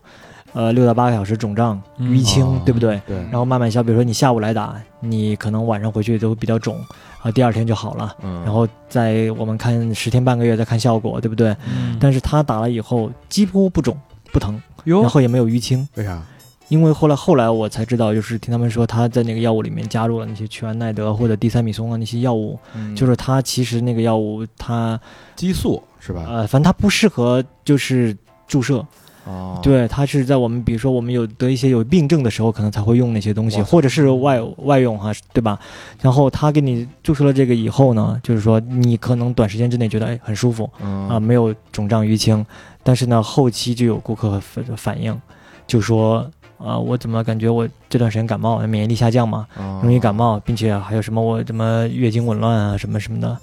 就是他，我相信他在韩国应该不会这么做。嗯我操，这有点孙子。等于他就是咱这儿还念他好呢，当时那可不他觉得这个医术精湛的，哎，你对看别人都肿，他不肿。嗯啊啊，这个这个是个例啊，毕竟我、对对对毕竟在中国的韩国医生很多，我相信也有很多负责任的医生，包括我也在北京认识有一那个一些就是医生嗯也是很负责的，但是我只是说个例，啊就是肯定不管在中国、韩国嘛，都会有不负责任的医生，都会有好医生，对吧？是这个他能特别好理解，就是来赚钱，就跟那赚快个钱吧，好多外国乐队来中国演出的时候，嗯就是唱那歌跟在外国乐队唱在外国唱的那个现场演唱会完全不一啊样，这不时是时长也不一样，时长也不一不是样。好像据说有的冰棍儿在这儿这是这个体配料都不一样嘛，在咱们这儿啊。好，那这个确实水很深啊。嗯嗯，那咱们这个一方面好处是咱们看到咱们这个大家这个整容的经验呀，对吧嗯？花的钱越来越多，这个经验越来越丰富，而且咱们这个技术也在成长成熟。嗯，包括咱们国内的这些竞争也非常的卷，嗯，卷的时候，这个大家都得在比比品牌品质，对吧？嗯对，嗯但是从那个医院分类整整形医院分类的角度来说啊，呃，咱们来聊一聊宏观的，它嗯背后的这个医院不同的类型，其实决定了这个医院它的这个牟利的方式，包嗯括它的这个医院经营的重心在哪儿。这也是我我了解之后啊，嗯才才我觉得有必要跟大家在这儿让大家提升这个认知。嗯啊对这整形医院应该是大概现在在咱们国内分几大类型？嗯，整形医院。这样，我刚才我插一句话啊，嗯就是刚才说到韩国的时候，我我觉得有必要就是提醒一下，就是听众啊，哎就是这个第一呢，就是我觉得现在做整形哈、真的没有必要去韩国，因为国内就是这么几年的发展，因为中国需要的整形，因为中国人的基数大嘛，嗯它这个量非常大，就很多以前技术水平不怎么好的医生，一般的医生，真的这几年就是慢慢靠自己的练，真的技术做得非常精湛了。第二呢，就是还有一点就是从切身的实际情况出发，你任何一台手术都可能出现术后一些，就比如说后期的一些需要调整的地方，嗯或者比如说你自身的体质也好，对不对？嗯或者意外情况也好，如果你去韩国的话，你如果出现了一些问题，啊这非常麻烦。哦不管不管你是去调整修复还是维权，嗯都极麻烦。啊，主要现在也去不了，嗯是嗯是是，嗯这是以后啊，嗯对嗯，好，那咱们再说回到这个医院分类的这个事儿啊。嗯对对，现在医院大概分几大类啊？就是嗯，就在我们看来，就是医院其实没有什么分类，就医院都是医院嘛，对吧？嗯嗯但只是从我们的就是说，呃，医院的性质，呃，就是说我们这社会性质哈，就是嗯说和盈利性质，我们大概可能分为那个三类。三类啊，这个东西呢，其实没也没人去定它哈，哎嗯至至少就是我们这个行业里面了解的。第一个呢，就是那种大的连锁品牌医院，啊，啊就比如说我每个城市都有吧，对吧？有嗯很多就很多医院就是广告很猛呃对，对就是砸广告，就是因为他们背后有大的集团资方，嗯，嗯对吧？它它有这一个集团在这儿给你作为靠山，不差钱儿，对，嗯就是说我我给你砸这个医院，我入驻一个城市，我两年可以不挣钱。嗯，我就做很多低价促销的活动，然后呢，在医生来让人来做手术，然后价格也不贵，然后让你慢慢慢慢的了解我们的技术以后，把我们的了解以后，我们的口碑慢慢起来了以后，嗯好，这样呢，我这个医院到两年以后、三年以后，我们再开始慢慢盈开利，始盈利，嗯完、就是先花几个亿来砸吧，没关系，就是背后有那个集团资方，嗯这这是一一类医院，这很多嘛，对不对？嗯很多医院，你看每个一线城市、二线城市都有，非常多。对，嗯太多了，然后呢，还有一个就是像我们医院，就是属于自然道科医院，就是我们大部分的营销就是可能是在一些新媒体渠道上面啊，嗯什么就是我们会把我们的手术案例且有做案例的顾客给他曝光出来，让大家看到。然后呢，所以像我们医院就是全国来的顾客都很多，就是全国来的顾客就看到，哎，这个医生做的手术比较好，嗯啊，做得好呢，我就我就我就选择它吧，然后差价格谈差不多要做哪些项目，我们可以视频嗯面诊啊什么的，差不多就坐个飞机来了啊，啊，然后呢，就是一台一台做口碑嘛。嗯然后还有一种医院呢，叫做渠道医院，但这个渠道呃医对院这个医院的量是非常大的嗯啊，这个医院呢，它是属于呃，就是靠有很多的小股东，小股东有很多是有多少？呃，首先我声明一点啊，嗯我渠道医院哈、它这个性质是渠道医院，我们行业内部，但是渠道医院一定有就是很好的医生的医院，嗯也有很多比较可能稍微黑一点的医院嗯啊，并且渠道医院它肯定也有冲着医生口碑来的嗯啊，这个东西就是我要提前声明，就是不是说不渠能一棍子打死。对对，不是说这个医院是渠道医院，后来从哪儿了解到啊，这个医院就黑，这绝对不是，因为嗯我有朋友也是在渠道医院里面上班，嗯但是他们的医生技术也挺好，嗯然后他们那个就是就是也挺负责的，嗯但是呢，渠道医院的这个量特别大，量特别大，渠道医院是什么意思呢？就我不知道大家有没有发现，就是现在以前你的微信上面嗯，有很多微商嗯对，对，卖面膜儿，呃，卖卖衣服、卖面膜、卖鞋、做代购的，突然一下子卖鲜花的，对，突然一下子就变成了一个医美的一个医美专业人士了，就开始对就是那个什么发哦对比照了啊，都，对对。然后还有一些可能以前是在，比如说我在酒吧里工作啊，啊，我身边一群很多姐妹，突然以前也在发这个广告了。嗯就是渠道医院呢，它就是因为它可能呃，它的运营走的方向不一样，它的运营团队并不是说我们医院运作医院的手术，炒作医生的口碑，嗯提升医生的知名度。然后呢，他可能就是从最直接的方式啊、比如说你这个人，你资源，就是小明资源很多，对不对？对小明身边都是女生，这样吧，我们我在医院给你算一些分红，就给你签个协议哦啊、握个手照张相，然后你就算我们医院的股东了，哦或者是你你来投资，你投一部分钱，你嗯就占一个小股，嗯然后呢，但是呢，你每介绍来一个人，你都会有相应的那个。相应的那回个扣，回扣提成，这股东怎么跟销售似的？对，这销售嗯啊这这个 个不就是销售吗？提成能给多少？提成这个数字因医院而异，但是确实有一有一段时间是非常可怕的，就是差不多前前两年，特别是川渝这一带，嗯我听说很多渠道医院提成，就是大家就是已经竞争到了白热化了，嗯就是已经就是真的就是说我。不死就行了，我这个医院只要不倒闭，哦嗯就是我的原则。我不挣钱，我只要度过了这段时间，把别人熬死了嗯就可以了。然然后这渠道医院，我记得有家医院最高提到了百分之八十，百分之八十，我操，十万块钱我给你八万，对对对，自己真是不挣了，嗯我就一成本钱嘛。对，对快赔本赚吆喝了就。对，就是我这是我真实知道是某一家医院，然后它的提成，甚至我我也有那个，就是比如说到我面的顾客。嗯啊，然后听说那边那个，哎，好多名媛都出自于那家医院，嗯是哦吧？然后他就去了，然后去了呢，就是咱咱们也不评价人家医生做的好坏，就是说，确确实实我知道他的中间的那个钱就是被那个，介绍人给，对对对，嗯，然后但是渠道医院至少在我看来啊，嗯，至少在我看来，他至少有一大部分吧，嗯就是说他的医生的技术其实是，呃，可以再提高的，哦就或者就是说他其实肯定是因为医生的待遇，整形医生的待遇其实要看你的那个什么，看你的那个就是做手术，特别是做鼻子做的好不好，嗯对吧？？就是比如说做吸脂做得好的医生，他可能就他的待遇就没有做鼻子做得好的医生这么高，做眼睛做得好的医生可能就很多，但是呢，他的待遇会跟做鼻子做得好的医生比就会差一些，嗯，然后呢，就就甚至差很多，可能差个三四倍、五六倍都有可能。哇差差这这么多么多，对对对，都有可能。所以呢，就是就很多医生呢，他的技术可能一开始就稍微不那么好，嗯，但是在渠道医院里面呢，他拿的待遇并不高。但是有很多医生他就沉下心来，你既然有这么多客流量供进来，我就练手，我就很扎实的就是练手，把我的技术提高。啊因为我相信所有的医生都知道这个道理。对对嗯对对对对。哎，那你刚才说说这种股东，比如说这一公司最多我能弄多少股东啊？上不设限啊，上不设限，就对我啊见过，就就是是销售嘛就光重庆有些医院可能就呃上呃几十个都有吧。十哦个，对，就是大家这其实背后的思考逻辑很很明确啊，就是如果说你这个医院是靠以销售和营销为主导的这种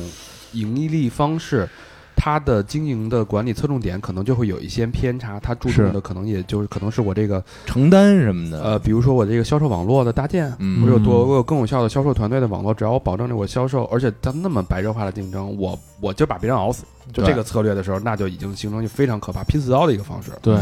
呃，所以这个大家还是要擦亮眼睛啊。嗯，呃，还有一个趋势啊，现在所谓这个他经济，男生的这个经济，我之前看了一个那个颜值报告，嗯颜值我最近啊关注这个比较多，颜值报告就说这个男生啊，呃呃，就就就就你都想象不到一个一个销售品类是男生的唇膏嗯啊，啊，不，男生口红。呃，是在整个每户呃每户品类里边是涨得最高的，它这个增长率是百分之二百六十七。男的用的口红，对我一开始以为这个东西是男生买买来之后送给自己的异性伴侣的，啊，嗯，但发现不是，就是男生自己用的自己抹，啊。所以你就发现这个男生对自己的容貌，包括 Z 时代慢慢成为社会这个主力的时候啊，嗯对自己的颜值，包括就又回归到 recall 咱们刚才说的那个颜值经济那件事儿了，嗯嗯嗯就是大家对这种事儿是非常认可的。呃，悦己，对男生的悦己的趋势一直在发，在在在增长，在咱们这个整形整容行业里面，你们观察到了男生改变自己面貌的多吗？嗯，还趋就是势近几年确实比以前要多，要多，嗯对，但是是跟女生比起来，可能还是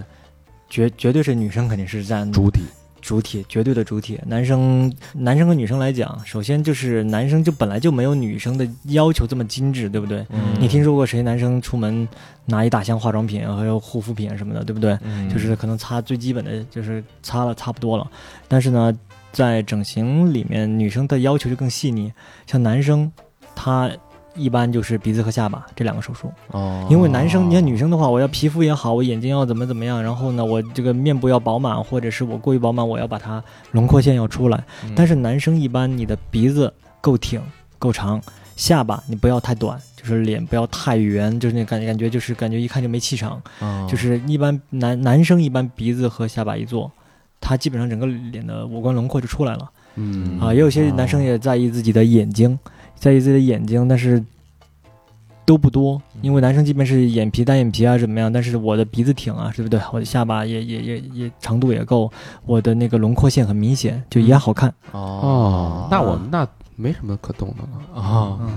完人了已经，很完美了啊。完美完美。咱们仨，我说的是，咱四个，咱四个，嗯啊，顶多就是男生，但是来打除皱针啊什么这些挺多的。现在男生也也跟、哎你看我我们这我们仨这脑门儿、眼角什么的用打吗？嗯可以打，真可以打可以打，啊。我打什么呀？打哦玻尿酸玻、尿哎酸、不不不，打除皱是打肉毒素，肉毒素。哦对，打肉毒素，你看你的皱纹，你看有几条两条吧，它可能慢慢在假性变为真性了。那个打了以后，它就明显的就会消消失，然后管个大半年，可能再来继续来哦补。哦，到到了真性还能还能打吗？到了真性以后，就是可能打了以后，它也会让你其整个，比如说你打额头吧。嗯和川字纹这些，你鱼眼角的鱼尾纹，你打了以后呢，它肯定还是会有效果，但变成真性了以后，它就至少它就不太能就是完全消失掉了哟，那咱得抓紧啊，咱得哦啊。看来每半年得还得来一趟，啊，苏毅给补一针，补刀。 欢迎欢迎。好，那个所以说啊，这个如果说现在这个趋势环境，其实大家追求美丽这件事儿是没有错的啊。嗯，但是咱们这个作为三好，咱们的自己听众朋友是自己家人，嗯，对，丑话必须说在前面。第一，水太深；嗯，第二，这个里边的猫腻啊太多。那不还是水太深吗？呃，对对对。还有一个方面呢，就是它包括咱们之前看到很多这个恶性的，这个也不算恶性，就是社会新闻，嗯，对，那女的这个整了吧，整的那个在那哭，是吧？跳楼啊，跳楼说你们毁了我的一生。她这个寻死觅活，最后都都已经那个，我看那个脸啊，那鼻子已经到了不可逆的程度了啊，就是看着反正挺惊心动魄，挺吓人的。我说我宁可不整，然后她还拿出自己原来照片，你说你看我原来多美，嗯，你看我现在把我整成这个丑八怪，这个眼角都这样。这个她这个这个事儿其实是有这个一定的这个副作用的，包括嗯甚至有些整整坏了的这种案例。啊嗯，这个你你是怎么看这件事儿？作为整形来讲，你就比如说我们，因为现在我们在医疗规范之内的整形哈，嗯你说副作用，我个人觉得哈，它不能叫副作用，它后期因为我们人的体质的问题，就比如说我有的人做了鼻子吧，嗯他就能保持就是之前那个形态，但嗯有的人就会吸收很多，吸收很多就吸，甚至把就是软骨前鼻尖的软骨都吸收没了。啊，这种情况下呢，比如说我们医院，因为我们考虑到体质问题，这个是医生无法掌控的，嗯嗯我们医院呢就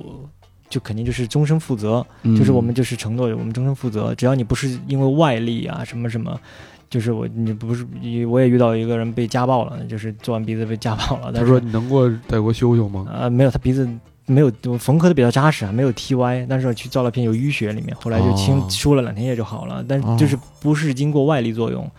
然后是自己的体质问题，我们都会给他就是后期做调整，并且调整还相对来讲简单很多。？” 那你说那些真的有有像那个社会新闻里边把自己变成那样的？有有有，那个就是我觉得这样的人这一类人哈，呃，一部分哈、可能是遇到了嗯。真的是技术不好的医生，啊，就是他对你没有，就是对顾客没有底线，嗯，对吧？那个就是草草的缝合一下，嗯然后疤痕一增生的时候，那个你你那个你一歪，对吧？你的那个软骨一歪一顶，它缝合没给你缝合好，然后呢，他就说那行，你半年以后再来看吧，哦啊，或者就是说那个什么这个东西啊、呃没问题，怎么怎么样？但是我们一般会跟顾客有一个良性的那个就是沟通，嗯告诉他你可能大概会怎么样，即便是没有怎么样，我们也会给你做到怎么样，你不用担心。嗯那还有一部分顾客呢，我觉得是有他自己的原因的，嗯就是我们见过很多，他真的是没有必要再动了，他的那个地方已经可能就是有点过了，他还想去补它，这个之前几年我遇到了很多很多，我说天足了那就，对他就是觉得，就是他这个已经是一个涉及了一个心理问题，就是他比如说他的这个面孔就已经比较就是超出正常人的审美了，他还要不停的去让他更夸张。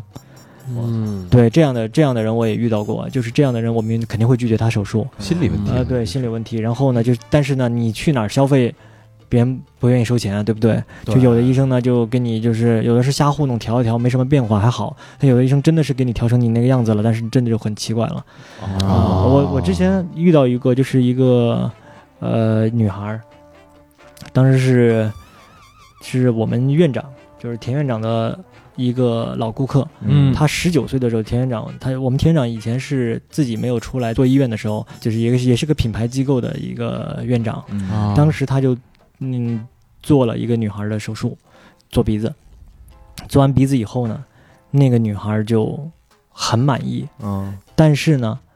后来田院长出来了，就没在那家医院了，嗯就自己自己做医院了。以后他就去了那家医院，就换院长了嘛。啊换院长了以后呢，他就说：“我觉得我鼻子还能再好看一点，我还想把它再怎么怎么调一下。嗯那个医生给他做了以后，他突然发现不好看，没有之前好看，嗯怎么办呢？就开始在那个医院不停的就是沟通啊，怎么怎么样都没有结果，嗯好像还闹过一两次。然后他就去韩国做，那韩国做了，他韩国做以后就做的更不好看。就是把它做的越来越那个鼻子不适合他的脸型，花了三倍的价钱，那不不止三倍了。他他他后来后来他又通过各种渠道就是找到了医院，找我们田院长，嗯他说他这个鼻子在鼻子上花的钱已经花了六十多万了。哇然后呢，他对对啊他就他就说那个什么，龙六现四在兄，现在我唯一的要求是什么呢？唯一的要求就是你田院长，你不管给我多少钱，然后给我就是多少钱没问题，嗯你给我做到你之前给我做那个鼻子的样子。又回去啊啊了，对，，但是我们田院长就告诉他不可能，嗯为什么呢？第一，从就是从体制上说，你做了这么多次手术，对吧？你的鼻腔的组织的那些楼了都对破坏，的那个程度，你做了这么多，我都不知道你做几次了。嗯就是说我能给你调尽量好看，但是呢，我不能保证它一定能达到完美，包括你嗯皮肤张力啊，什么都不一样了。嗯第二，还有一个重要的原因是什么呢？我给你做的时候，你是十九岁，啊你现在已经二十三四岁了，就是我没有办法，就是回到你十九岁的那种感觉去做。嗯就即便我给你做成一样的，你已经不是十九岁的时候的那种审美和心态和思想了，嗯你可能觉得它也有差异。是的，所以后来后来就是，好像他皮肤张力当时不够，嗯嗯就让回去又等了半年，等皮肤张力好一点了，来重新给他就是调整了一次。嗯那个软骨支架没怎么动，但是把鼻尖他当时做的。就是感觉就是有点硬，嗯然后就做的圆润了一点，然后呢，把那个山根假体就是往下降了一点，嗯做了一个就是适合他脸型的调整，就更柔美了一些。嗯，哎，啊说到这儿呢，这个我相信大家啊，对这个整形这件事儿，嗯应该有一个更深层次的认知了。有了，包括这个人性，其实我很多事儿都是人性的心理的在作祟，对嗯对吧？对无论你原生家庭啊、成长经历啊，包括社会竞争压力啊，嗯你对这个整形的原因是这个千千方方面面的。对没错我们还是那句话，就是爱美之心，人皆有之。我们支持大家变美，但是嗯一定要保护好自己啊，维护自己的合法利益，而且提前把内外心理心理调整好，内外还得双修，啊，内外兼修。嗯，双修是他妈的什么玩意儿？是违法的。坚修 坚修，这种嗯，好吧，那这个节目最后啊，有嗯一个这这不是一期广告节目，啊我们这个跟这个苏毅的医院没呃没有任何这个金钱往来啊，啊我们不是他的渠道啊，不是，我们也不想让他整啊，这对对对对对对对。然后，但是呢，我们就愿意这个搭搭这个桥梁。如果因为我们觉得苏毅，首先第一，他很温柔 对，啊，他能够他有很强的这个共情跟同理心。如果大家有什么这个方面的问题、嗯想咨询的话啊，欢迎大家在这个微信公众号后台，嗯你说哎，我想找这个苏毅聊聊，我们就把他的这个微信号推给你，因为我也没法直接把他微信号挂出来，那我们就真成广告了。对啊，好吧，呃，那苏毅也也能帮大家这个做一个免费的这个解答吗？那尽我所嗯 能，金哎，实在人啊，一会儿咱们吃什么呀？一会儿，尽我所能，呃，另外呢，我们还呃有一期配套了私房课，因为里边牵扯了太多私密的东西，刚才我们也说到了啊，对上上半身、下半身的这个问题，还有一些内幕更深层的内幕，包括如何去这里边这个。涉水， 这个把这个水弄得稍微浅一点啊。下半身对，对，我们在私房课也欢迎大家这个持续关注我们的私房课的这个，呃，也是苏毅在给我们大家讲的这期节目，嗯好吧？然后最后呃，还有那个整形术那本书嗯啊，大哎，家可以别到忘我了们的这书啊微，信公众号留言，然后我们会选那个留言最精彩的，然后送出四本。我们现在手上有四本啊，对，整形术这个苏毅写的这个小说，哎嗯好吧？感谢大家的收听，感谢嗯感谢苏毅做客啊，这个说了这么多，感掏谢心掏肺感，嗯非常一个半钟头非，常你们感也谢辛苦啊，了，嗯，谢谢。节目最后啊，嗯老规矩，感谢我们的衣食父母哎哎走。起来，大家听到音质可能会有些变化啊，嗯因为这感谢我们回到北京，感 谢 回到老巢，感谢啊，第一个好朋友叫孙毛毛，哎哎呦，成都的朋友，嘿离重庆很近啊啊，，咫尺之遥啊，留言是从最早的节目开始考古，现在才听到一七年的节目，哈哈哈！有时候在路上戴着耳机听，经常忍不住乐出来。估计旁边的人看到我应该挺神经的吧。希望三好能一直办下去，陪着我们。P.S. 可以错，可惜错过了今年三好的成都见面会，之后再来玩吧。两个双飞娟，错过没关系，啊我们还有可还会再聚 的还，会再去，啊哎呦，这次川渝哟，嗯给我这辣的哟， 不想走喽。嗯，下一个朋友叫乔乔乔，哎哎，深圳市的朋友，嗯，留言是听三号很久了，嗯上头又上瘾，呵，推荐给了几个挚友，期待几位老哥来深圳，嗯我请各位喝早茶、晚茶、下午茶，真爱娟。哎瞧瞧瞧，请咱喝茶茶茶，嗯 对，就喜欢他这样的那个听众哈，啊就推荐各种推荐，是哎吧吧？而且推荐都是最好的朋友啊，嗯走心啊。嗯，下一个好朋友叫四季豆，哎，又是成都的朋友啊。嗯，留言是感谢三好在我平凡却不甘平庸的生活中点亮一束光，两个双飞娟。哎呦，平凡但不平，不甘平庸。你看嗯这词儿用的好啊，这嗯，哎呦，这个四季豆啊，那成都朋友都是大手笔，都是两个两个双飞娟的，感谢感谢感谢感谢，谢谢四季豆啊。得活出自我啊，你得，嗯对对，对，我们也是以这个标准吧，嗯我们也是平凡，但是都努力的发出一点自己的光芒努力让自己不平凡嘛，啊，整个容什么的。嗯对，好，下一个好朋友叫南部武士，哎，哟，北京西城的朋友啊嗯，留言是主播们好，我在二零一六年被同学安利三好，嗯，呃，东莞入坑啊，嗯，每期都喜欢，特别钟爱的有贾斯汀初次登场的两期节目，嗯还有那期在青春里流亡的最后一趟列车， 豪哥的节目，哎，嗯，听完就像看了一部文艺电影一样。东南亚旅游系列、越南漂流记和曼谷夜夜嗨。对了，老魏什么时候才能放出来呀、这都几进宫了。最后祝三好越来越好，一个双飞娟这。看来是喜欢咱们旅游系列的朋友啊，人哎，旅游人生，啊他是有点喜欢那种在路上系列的，对对对吧？啊哎对对啊比如说这个，在这个，尤其像像那个豪哥那期节目，嗯，对吧？那那期确实是非常的有点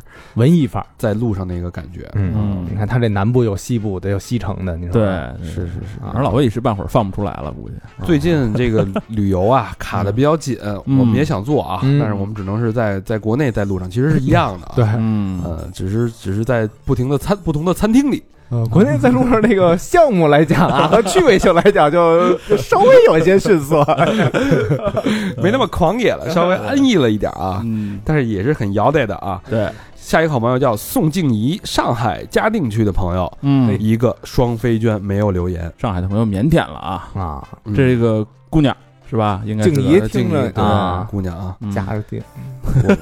其实本来这个时候咱们应该是在上海，啊，但是这个因为疫情嘛，遗憾遗憾，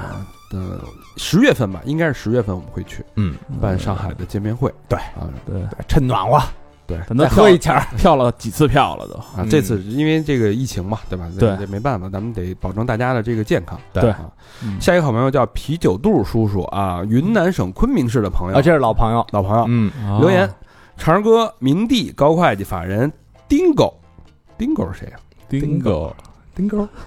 丁小佛 儿成龙是吧？魏桑，你们好啊！嗯，很感谢三好陪伴了我两年多，各位哥哥的声音陪伴了我忙碌的工作和生活。我和我的爱人经过了种种考验，终于走到了一起。新婚大喜之时，想说的太多，却又不知该如何跟你们表达。等下次想好了再说吧。祝三好越办越好，也祝自己新婚快乐，爱生活，爱三好，真爱娟。哎，这我有印象，这我有印象。这后来咱那个直播的时候，嗯，呃还说来着自己这个婚姻状况，我跟我媳妇儿是怎么着怎么着什么的。啊这是吗啤酒肚叔叔啊，哦我我们嗯送上我们这个迟来的恭喜，对 嗯祝福你们俩这个现在已经是新婚已经有一年了，快啊，嗯祝你们这个早生贵子，对，媳妇儿那啤酒肚是不是 也该出来了？我还是要锻炼锻炼，把啤酒肚锻炼下去。不是我人说说是怀孕，小啤酒该出来了，是吧？是是说的对，小啤酒。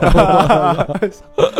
感谢感谢啊，好吧，下一个老朋友啊，嗯小李，广东省佛山市的朋友啊，嘿，哎，留言是刚刚听完三好最新一期古巴专辑的节目，对这个遥远又充满神秘气息的城市充满了好奇，希望有机会能像丹尼一样。好好的游历游历一遍这个热情奔放且充满怀旧气息的城市，你是想游历城市，还是想 还是想跟人搭讪去啊跳舞去主跳要是舞啊是啊桑巴是吧？哎真是不是啊他不是有好多那个骚哦对对对啊 ，salsa salsa，桑吧？真是一期很棒的节目，给平日枯燥的生活增添了不少乐趣。感谢三好，爱三好，祝三好越来越好，做更多更棒的节目。哦真爱娟，哎，谢感谢小，李啊，啊，这又应了之前前面那朋友喜欢旅游那系列的，嗯，嗯，哎，这期嗯，好，最后一个朋友叫夏夏，